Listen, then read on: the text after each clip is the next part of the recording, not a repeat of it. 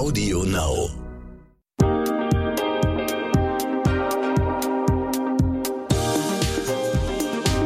Herzlich willkommen zu einer neuen Folge von What the Finance. Ich bin eure Host Sabrina Markgraf und ich freue mich, dass ihr wieder mit dabei seid. Wir starten in den zweiten Teil unseres Immobilien-Specials. Immer mehr Frauen nehmen ihre eigenen Finanzen in die Hand. Beim Immobilienkauf sind sie allerdings, wie auch in vielen anderen Bereichen der Geldanlage, zögerlicher als Männer. Während der große Teil der Immobilien von Paaren finanziert wird, trauen sich Männer viel häufiger als Frauen auch alleine einen Kredit aufzunehmen. Woran liegt das? Und welche Folgen hat das in Bezug auf die Altersvorsorge?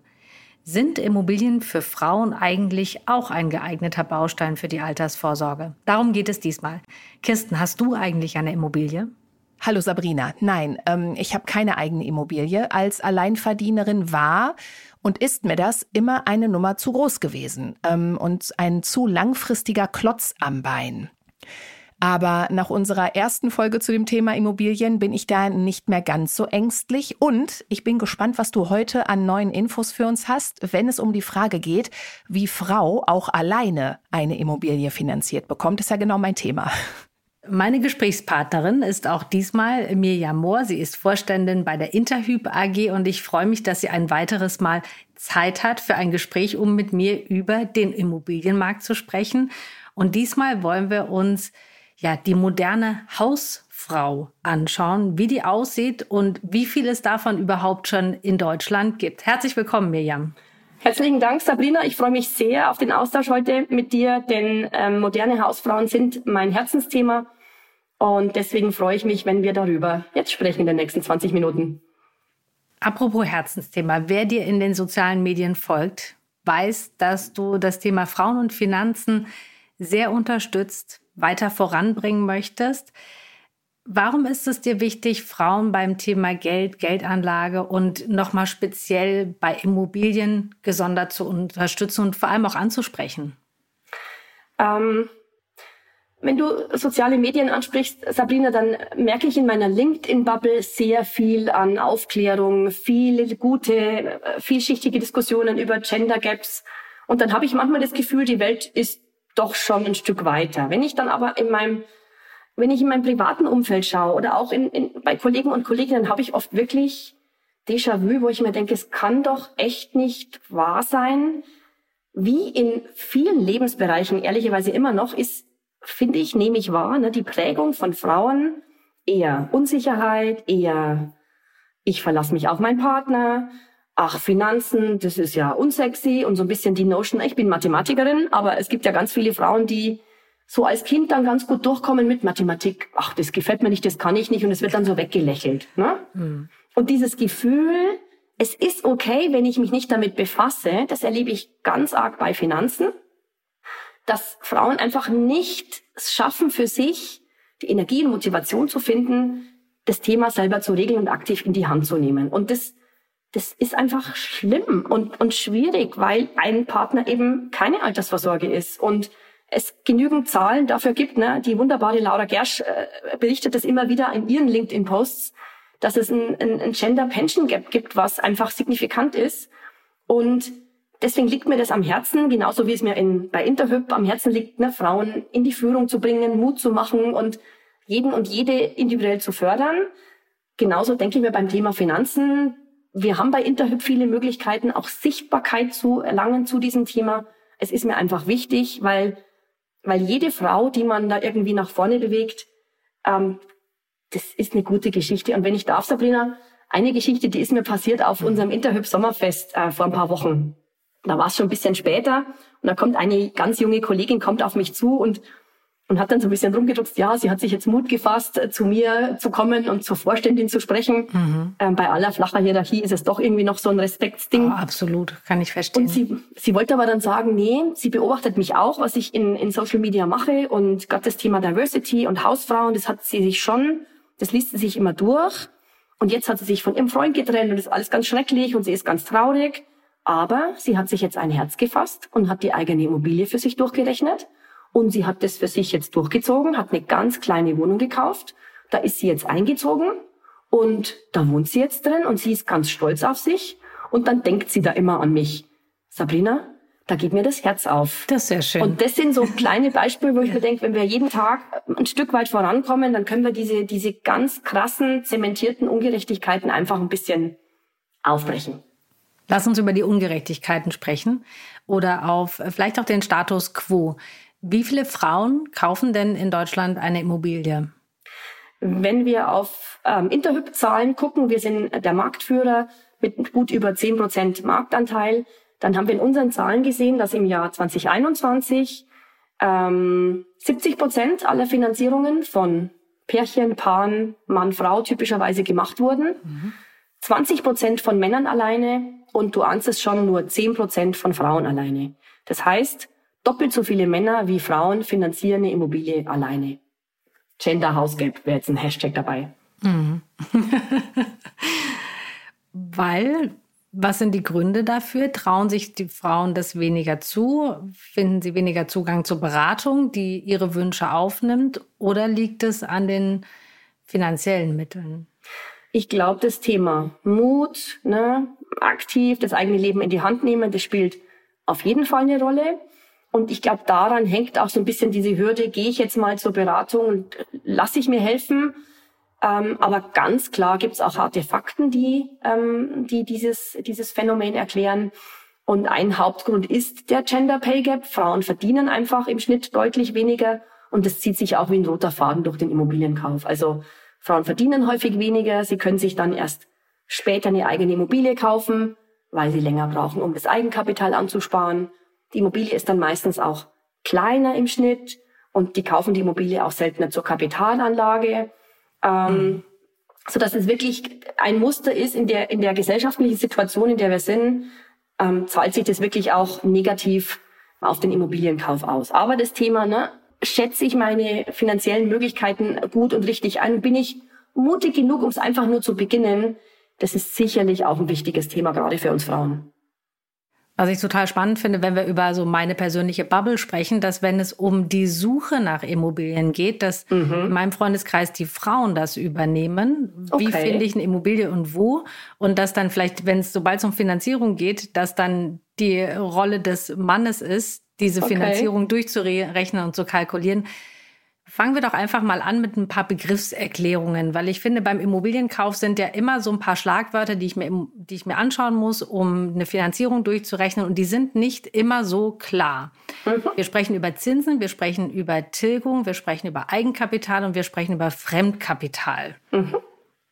Nimm okay, uns mal mit und mhm. erklär das mal, Gern. was das alles bedeutet. Also wir fangen mal mit einer Immobilienanzeige zum Beispiel bei ImmoScout an. Ne? Da habe ich einen Kaufpreis. Und der Kaufpreis ist eine wichtige Komponente, aber hier fängt die erste Falle schon an. Es gibt Kaufnebenkosten. Grunderwerbsteuer, Notarkosten, gegebenenfalls Maklerkosten. Das sind Kosten, die müssen zusätzlich zum Kaufpreis bezahlt werden. Das macht und das kann bis zu 15 Prozent vom Kaufpreis ausmachen, also mhm. signifikant. Dann habe ich ähm, Eigenkapital idealerweise, mein Erspartes. Das kann Cash auf meinem Konto sein, ein Teil von meinem Depot, was ich vielleicht flüssig machen möchte, ein Beitrag von meiner Familie. Wir merken, dass viele Finanzierungen deswegen zustande kommen, weil die Familie was zuschießt. Mhm. Das ist mein Eigenkapital, das bringe ich in die Finanzierung ein. Wir empfehlen 20 Prozent vom Kaufpreis plus die Kaufnebenkosten durch Eigenkapital zu tragen, weil dann auch die Zinskonditionen günstiger werden, als wenn ich wirklich den ganzen Kaufpreis ähm, bei der Bank finanzieren möchte.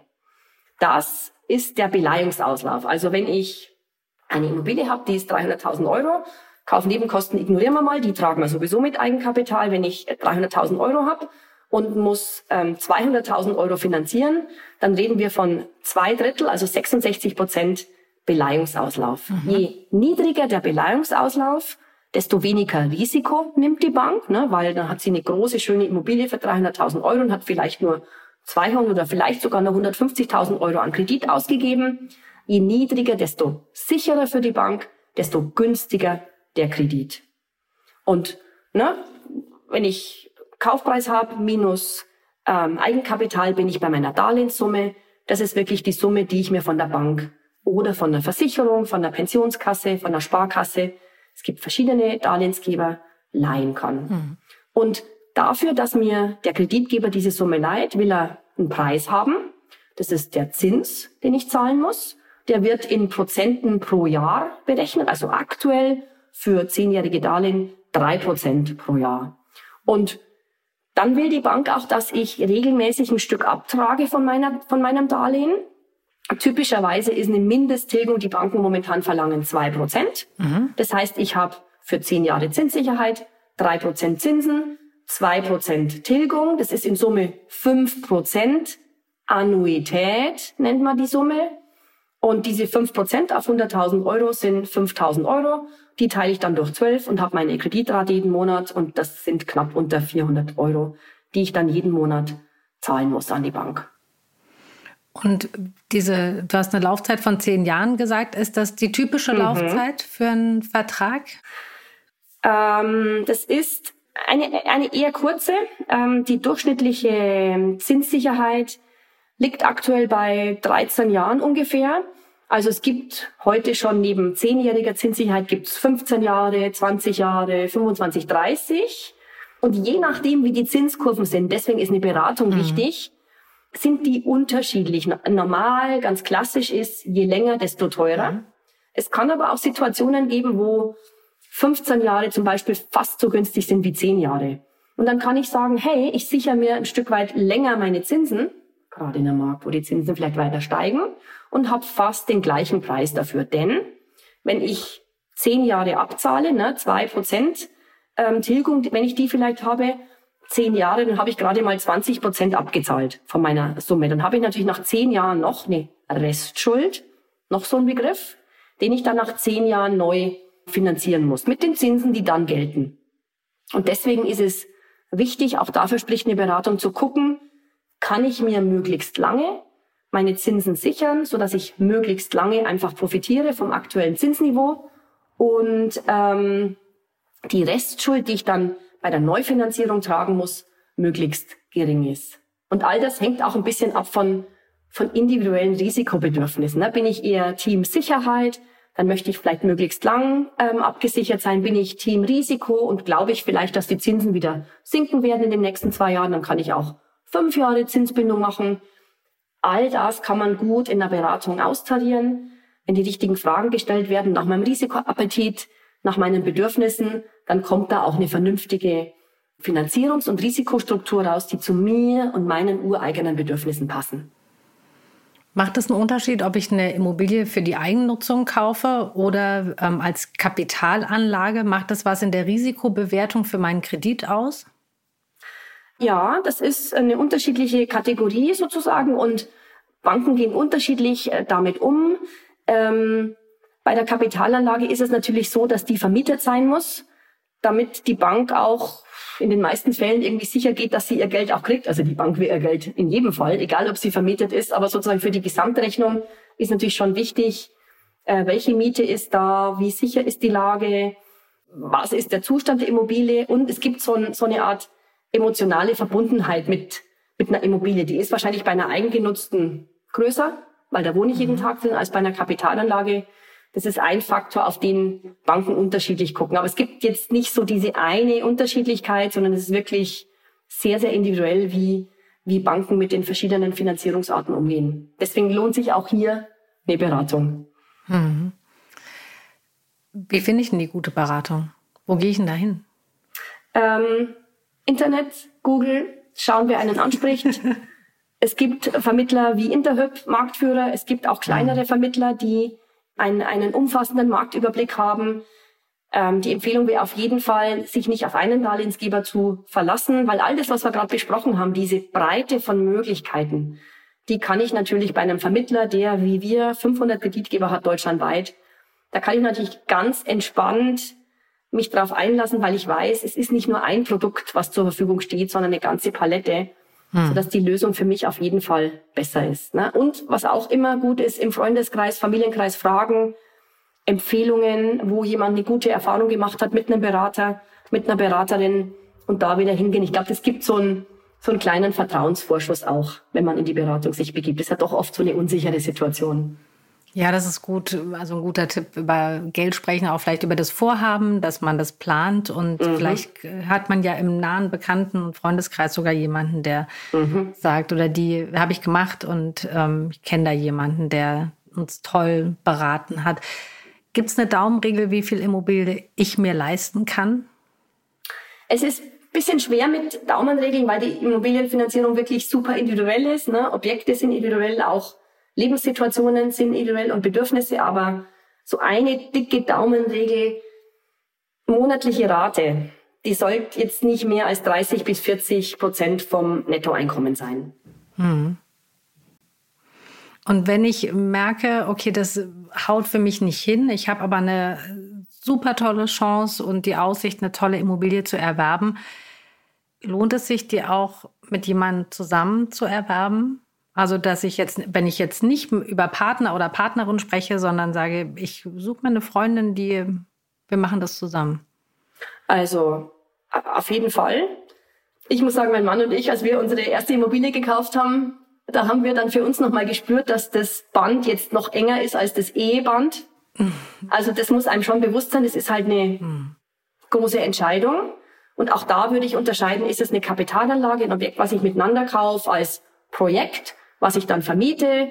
Ich glaube, da gilt es wie bei jedem Projekt einfach zu klären, was ist das Schlimmste, was passieren kann.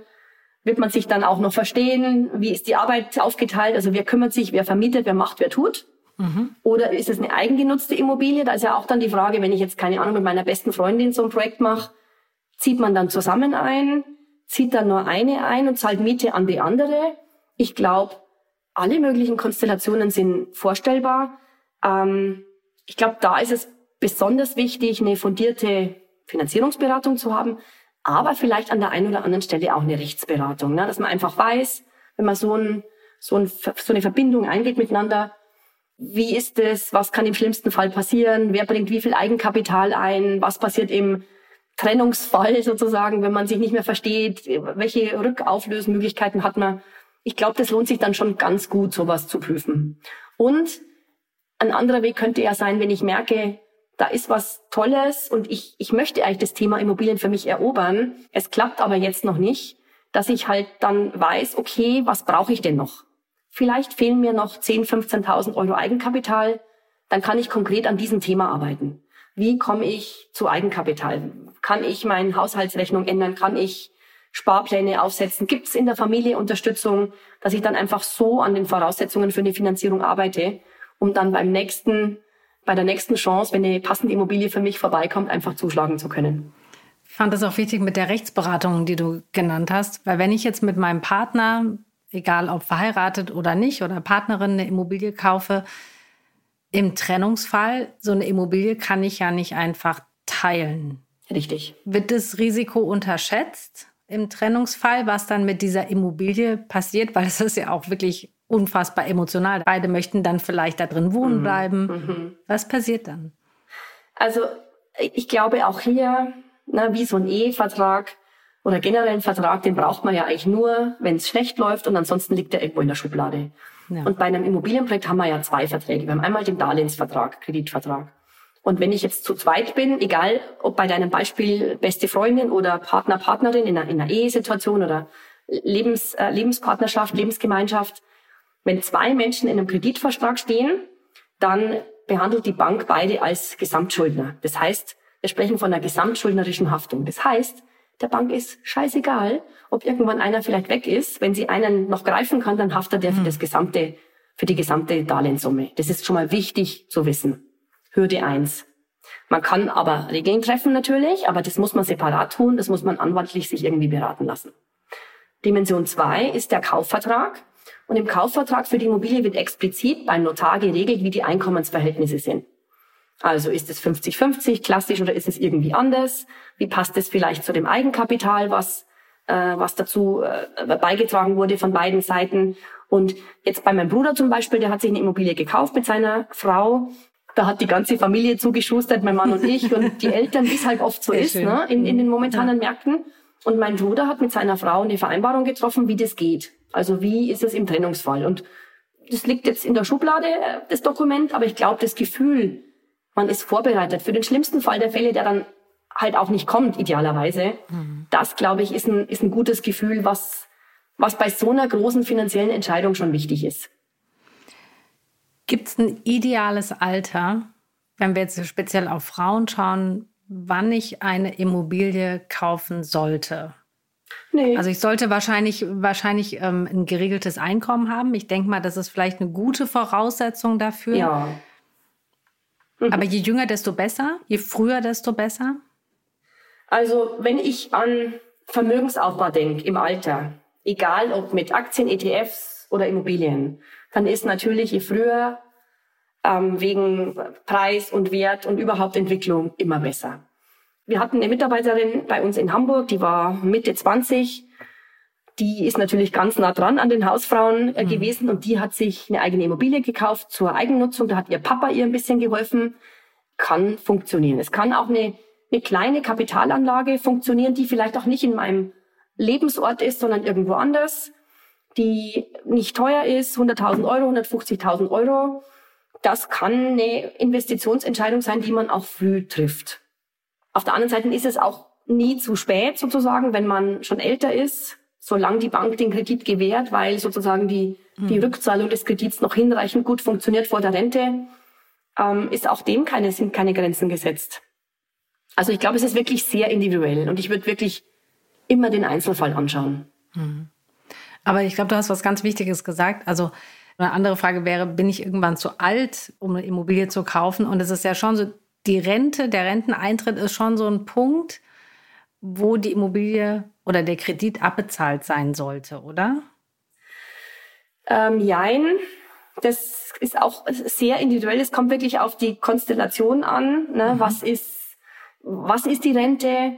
Was ist die sonstige Vermögenssituation von einem Kreditsuchenden? Ähm, aber generell auch für mich selber, ne? wenn ich in Renteneintritt vielleicht mit einem anderen Einkommen bin, vielleicht irgendwie auch emotional, es ist ja auch ein emotionales Thema, die Belastung der Rate nicht mehr haben mag, dann ist es vielleicht schon ein, ein wichtiger Punkt. Das erleben wir auch in unseren Beratungsgesprächen, dass Kunden und Kundinnen sagen, da will ich einfach fertig sein. Ne? So, mhm. aber auch da lohnt es sich wirklich ganz genau hinzugucken. Wem würdest du denn vom Immobilienkauf abraten? Also pauschal sozusagen, wenn ich nichts weiter weiß, erstmal niemanden. Ich würde mich freuen, wenn mehr Hausfrauen moderne Hausfrauen in Deutschland entstehen würden durch Immobilieninvestments.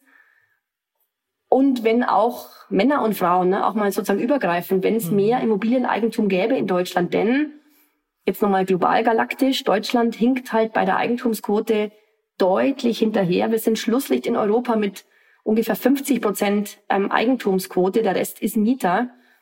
Und wenn wir auf andere Länder gucken, wo die Wohneigentumsquoten viel höher sind, das sind halt auch Länder, wo der individuelle Wohlstand durch die Immobilie größer ist. Deswegen ist für mich für jeden und für jede eine Immobilie erstmal was, wo man hindenken kann und auch aktiv tun sollte, bevor man das Thema aus irgendeinem emotionalen Affekt raus für sich ablehnt. Also was sollten Frauen tun, um zu entscheiden, ob sie sich eine Immobilie leisten können oder nicht? Sie sollten es erstmal durchrechnen, oder? Nicht vom Bauchgefühl sagen, ja. das kann ich nicht. Absolut. Sich ein Herz fassen, mutig sein und durchrennen. Das kann man ja erstmal heimlich machen, ne? Im Internet. Interhyp.de, da gibt's ganz viele Rechner, da kann ich einfach mal so ein bisschen anfangen zu gucken, was muss ich denn da eingeben. Ne, mit seinem eigenen Einkommen, mit seiner Postleitzahl, mit einer groben Immo-Scout gucken, welche Objekte gibt's. Einfach mal gucken, was es ist. Ne, einfach mal an, die, an, die, an den Gedanken gewöhnen, einfach den mal in den eigenen persönlichen Optionenraum reinlassen und dann mhm. sich ein bisschen mit den Begriffen befassen, die wir vorher besprochen haben und dann vielleicht auch mal eine Freundin oder jemanden ganz Vertrautes hinzuziehen, weil oft ist es zu zweit leichter, sich die richtigen Fragen zu stellen. Und dann natürlich gerne eine Beratung aufsuchen, weil wenn man einen Menschen gefunden hat, dem man vertraut, dann einfach die richtigen Fragen gestellt bekommt und für sich die richtigen Antworten sucht auf dem Weg zur Entscheidung, ist eine Immobilie was, ist es nichts. Und auf der Reise, meine, es ist ja immer, immer möglich auszusteigen, sozusagen. Die Entscheidung wird erst getroffen, wenn der Darlehensvertrag da liegt und der Kaufvertrag. Mhm. Vorher passiert ja gar nichts. Ähm, dann einfach zu gucken, ne? Vielleicht mal die eine oder andere Immobilie besichtigen, ein Gefühl dafür zu kriegen. Wenn ich irgendwo eine Lieblingshut habe, einen Lieblingsort, einfach mal zu schauen, was gibt's da. Mit offenen Augen ein paar Newsletter Abos sich zu holen äh, von den gängigen Immobilienplattformen, um ein Gefühl zu kriegen. Und dann vorbereiten, ne? also welche Unterlagen brauche ich. Mhm. Ähm, oftmals gibt es so eine Art Finanzierungszertifikat von einem Vermittler wie uns, wo man dann quasi einen Zettel hat, wo drauf steht, hey, ich bin gut für 250.000 Euro, äh, meine Finanzierung ist soweit vorbereitet, lieber Verkäufer, lieber Makler, ich bin halt schon einen Schritt weiter, idealerweise als die anderen Interessenten, dass man dann auch schnell zum Zug kommt. Das sind alle Schritte, die man ohne große Angst gehen kann. Und man sollte sie gehen, weil wir Frauen unser Leben gerade in Finanzdingen noch mehr in die eigene Hand nehmen dürfen. Wie wichtig ist eine eigene Immobilie für die Altersvorsorge? Ist ein wichtiger Bestandteil. Und zwar einmal in der Dimension, ich habe es geschafft, mir eine eigene Immobilie zur Selbstnutzung zu kaufen und ich kann im Alter sicher und ohne Miete wohnen. Das ist ein hm. ganz wichtiges Thema, auch emotional. Die andere Alternative ist, ich habe eine Kapitalanlage, die mir ein sicheres Einkommen ähm, bietet in der Rente oder im, im Alter. Ähm, und wenn ich, ne, und wir hatten früher drüber gesprochen, gibt es eigentlich ein zu früh, wo ich beginnen kann. Wenn ich mhm. früh mhm. beginne mit meiner Kapitalanlagenfinanzierung, dann ist die vielleicht schon abbezahlt. Wenn ich dann in die Rente eingehe, dann habe ich wirklich nur noch den Ertrag, also die Mietzahlung, habe keine Zins und Tilgung mehr, die ich dagegen stellen muss. Und das ist ein Stück Unabhängigkeit. Vielleicht ist meine gesetzliche Rente oder die Rente, die ich halt in meinem Beruf kriege, vielleicht ist die wie in vielen Fällen nicht ausreichend. Das ist natürlich eine schöne Möglichkeit, einen langfristig sicheren Baustein für die eigene Unabhängigkeit zu haben. Der dann auch, ne, wir reden jetzt drüber, dass wir seit ein paar Monaten leicht sinkende Immobilienpreise sehen, der trotzdem langfristig natürlich auch die Chance bietet, dass sich Werte erhöhen, dass der Wert steigt und dass ich eben gerade in Zeiten wie Inflation halt eine sichere Bank, eine sichere Säule in meiner Altersvorsorge habe, neben anderen Dingen, die ich vielleicht noch machen mag. Und eine Immobilie, die ich abbezahlen muss, beziehungsweise den Kredit dafür, der zwingt mich halt immer zum Sparen. Weil du hast gesagt, die Bank will das Geld halt immer zurückhaben. Absolut. Mhm. Viele Studien, die belegen, dass Menschen, die eine Immobilie haben, in Summe mehr Vermögen schaffen in einer gewissen Zeit als Menschen, die halt zur Miete wohnen. Mhm. Mhm. Absolut. Ich habe noch zum Schluss zwei ähm, persönliche Abschlussfragen an dich. Und zwar, wie sieht denn deine Traumimmobilie aus? Wo finden wir die? Ähm, die finden wir auf jeden Fall in der Stadt.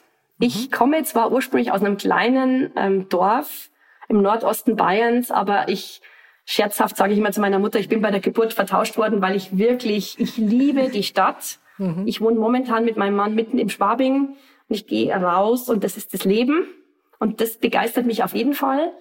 Wenn ich aber dann Muße habe und vielleicht mal irgendwo hinfahre ins Grüne und irgendwelche tollen Häuser sehe mit einem schönen Blick ins Grüne, mit einer tollen Aussicht auf einen See, dann werde ich immer ein bisschen schwankend. aber wenn ich dann wieder in der Stadt bin, dann weiß ich, wenn ich mich entscheiden muss, ist es für mich die Innenstadt. Mhm. Und in der Finanzbranche, wenn wir nochmal das Thema Frauen in Führungspositionen vielleicht am Schluss kurz ankratzen wollen, gerade in der Finanzbranche ist ja der Anteil von Frauen in Führungspositionen klein, zu klein im Vergleich auch zu den Männern. Wie war denn dein Weg in den Vorstand und was rätst du anderen Frauen, diesen Weg zu gehen? Du hast ähm, unter anderem eben Mathematik äh, studiert, also völlig klar, Zahlen sind dir ein Begriff, aber man muss ja nicht unbedingt Mathematik studieren, um in der Finanzbranche auch eine Karriere anzustreben. Absolut. Ähm, ich kriege oft das Feedback, wenn Menschen von außen auf meinen Lebenslauf schauen, das ist ja alles super durchstrukturiert, perfekt geplant. Mhm. Stimmt halt gar nicht. Es ist alles irgendwie passiert. Mathematik, Physik hat mir gefallen in der Schule. Dann dachte ich, ich studiere Mathematik. Ich habe es mehr als einmal bereut. Es ist halt schon sehr trocken, aber ich habe es durchgezogen. So bin ich erzogen worden. Ich war dann in einer Investmentbank, fünf Jahre sehr männlich, Testosteron getriebenes Umfeld bin dann in eine Universalbank zur Hypovereinsbank gegangen und habe dann mit Interhyp meinen Traumjob gefunden. Wir bringen Menschen ins eigene Zuhause. Das ist einfach wunderschön, das jeden Tag gestalten zu dürfen. Und ich glaube, ich bin jetzt eine von wenigen in der Finanzbranche leider immer noch. Und mir ist erst mit der Zeit bewusst geworden, dass ich halt an ganz vielen Stellen Glück hatte, dass ich immer mal wieder einen Förderer, eine Förderin hatte, die mir bewusst und unbewusst geholfen hat auf meinem Weg. Und ich würde ähm, jungen Frauen raten, sich Mentoren, Mentorinnen zu suchen. Ich versuche selber über organisierte oder auch freihändige Programme einfach Mentoring zu machen. Mhm. Einfach jemanden zu suchen, den man mal fragen kann. Mutig zu sein. Ich erlebe schon oft, dass in, keine Ahnung, im Personalauswahlverfahren eine Frau eher sagen würde, na ja, ich kann halt nur 70 Prozent von den Dingen und deswegen vielleicht in 17 Jahren.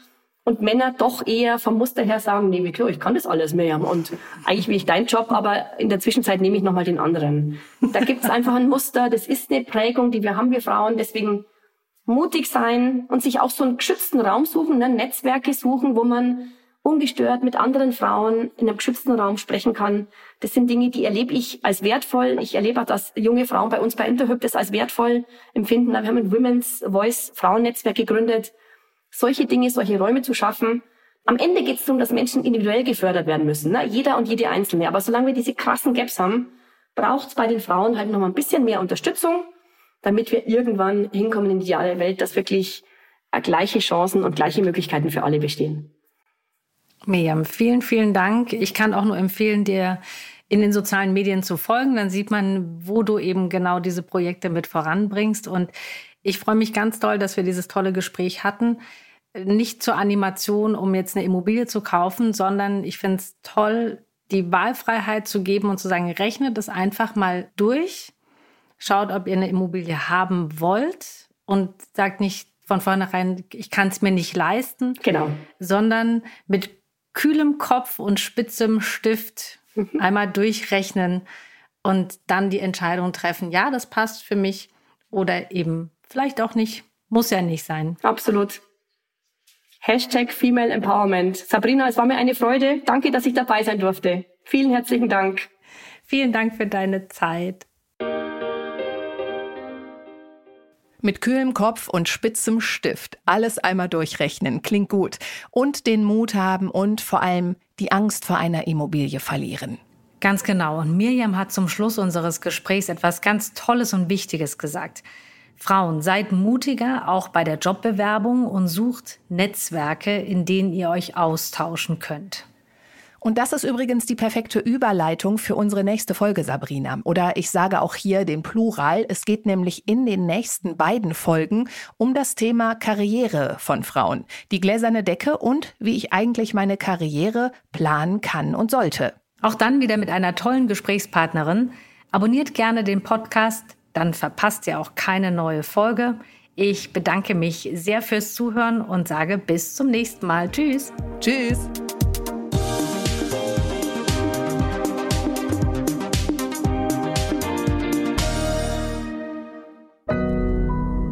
Audio Now.